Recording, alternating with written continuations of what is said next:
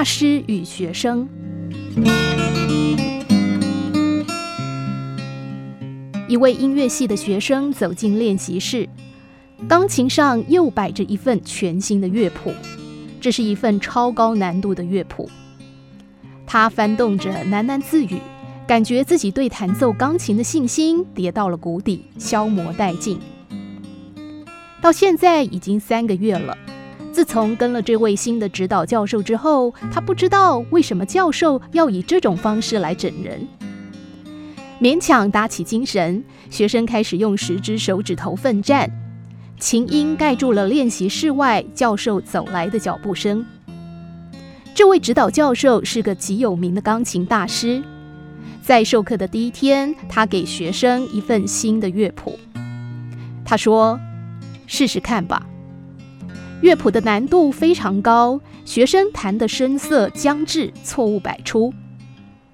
教授在下课时叮嘱学生说：“还不熟，回去好好练习。”第二个礼拜上课的时候，没想到教授又给了他一份难度更高的乐谱，试试看吧。上个星期的功课，教授提也没提，学生又再次挣扎于更高难度的技巧战。第三周，更难的乐谱又出现了，同样的情形持续着。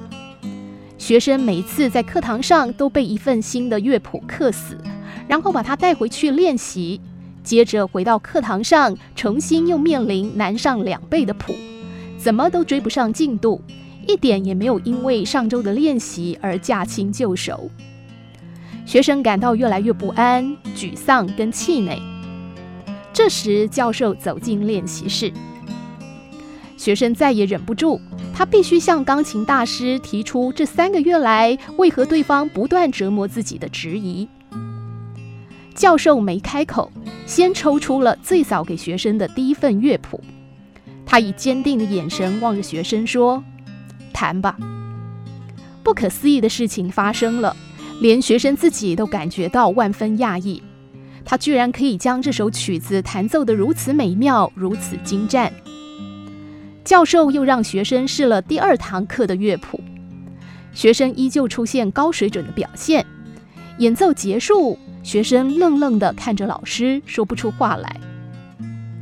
教授说：“如果我任由你表现最擅长的部分，可能你还在练习最早的那份乐谱，不可能有现在的程度。人往往习惯于表现自己所熟悉、擅长的领域。”如果我们回首细细检视，将会恍然大悟。看似紧锣密鼓的工作挑战，永无歇止的难度健身的环境压力，不也就在不知不觉间养成了自己今日的能力吗？人确实有无限的潜力。